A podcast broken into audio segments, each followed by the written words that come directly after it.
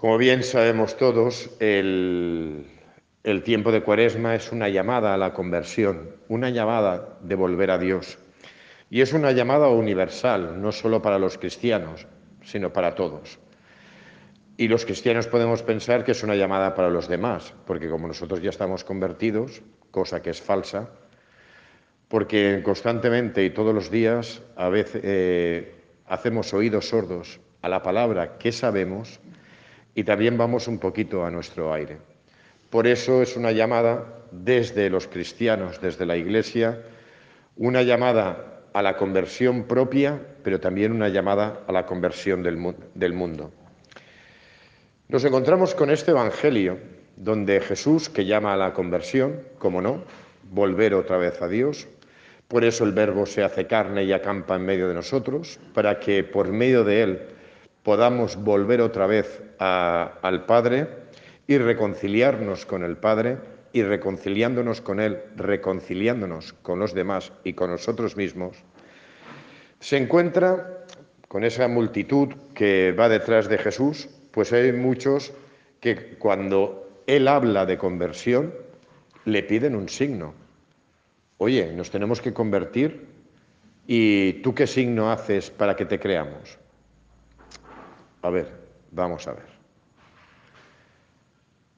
Para darte cuenta de tu pecado y darte cuenta de lo, el daño que te haces a ti mismo y haces a los demás, hace falta un milagro, hace falta un, signo extraordinario para que tú te des cuenta de tu realidad y cambies esa realidad de pecado y la, y la transformes en una realidad de gloria.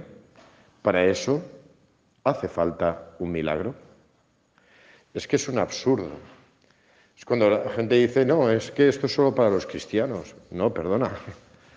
Tú estás viviendo tu vida y tú tienes que darte cuenta de qué es lo que haces bien y de lo que haces mal. Y lo que maravillosamente hace Dios por medio de su palabra es desvelarnos la realidad que hay dentro de nosotros. Hay una realidad de bien pero hay una realidad de mal. Y la realidad de mal que hacemos la obviamos y no pasa nada.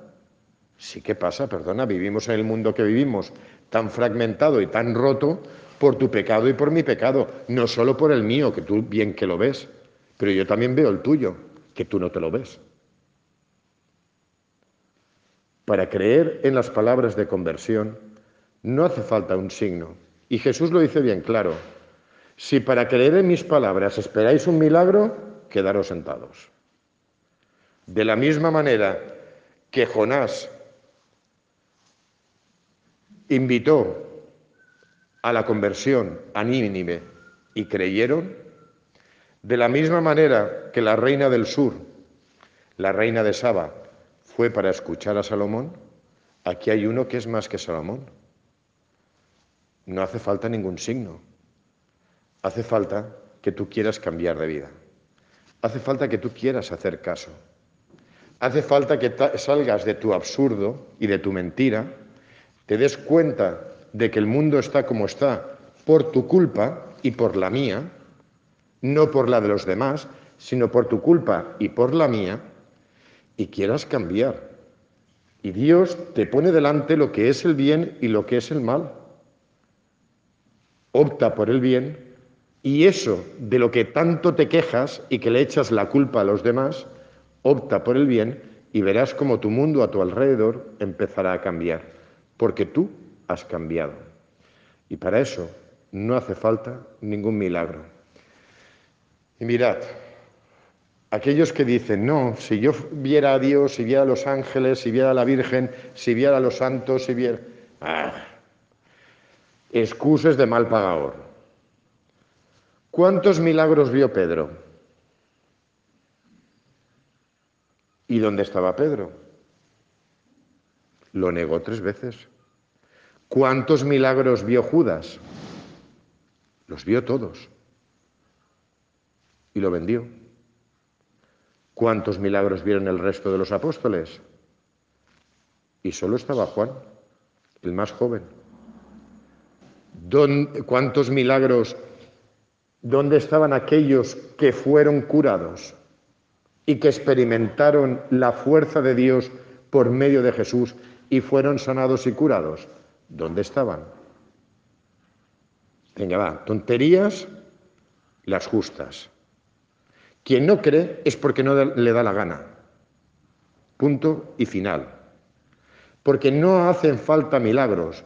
Y aunque tú vieras la corte celestial aquí en medio, llegaría un momento en que llegara la dificultad o cualquier cosa y negarías a Dios. Los milagros no sirven para aumentar la fe. No sirven. Y quien esté esperando milagros para tener fe, está totalmente perdido y totalmente equivocado. Porque creer en lo que nos dice eh, Jesús y creer en que yo necesito conversión y cambio en mi vida, no es necesario tener ningún signo, ningún milagro. Simplemente es querer darte cuenta de tu realidad. Querer de verdad vivir en la verdad, en la verdad de lo que yo soy que eso es lo que me desvela Dios. Y si tú tienes esa voluntad, vuelvo a insistir, no te hacen falta milagros.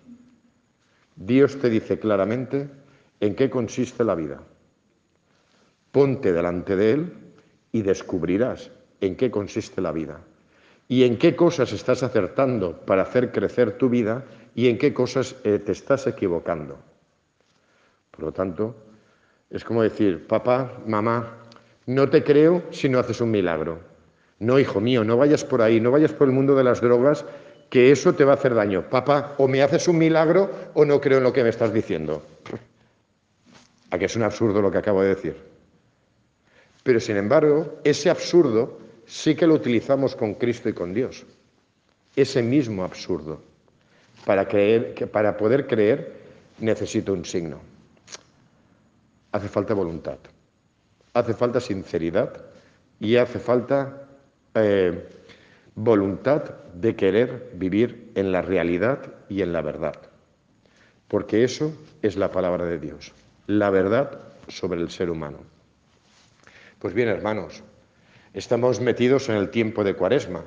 Es el tiempo de la verdad, el tiempo de la autenticidad y el tiempo de darnos cuenta de quiénes somos y de darnos cuenta una vez que descubrimos la miseria y la porquería que hay dentro de nosotros, es un tiempo para volver a Dios, el único que nos puede restaurar y el único que, por medio de su gracia, por medio de su espíritu, puede hacer que cambiemos de vida y cambiando de vida podamos cambiar el mundo, sin esperar que los demás, cambien, sino cambiando nosotros mismos.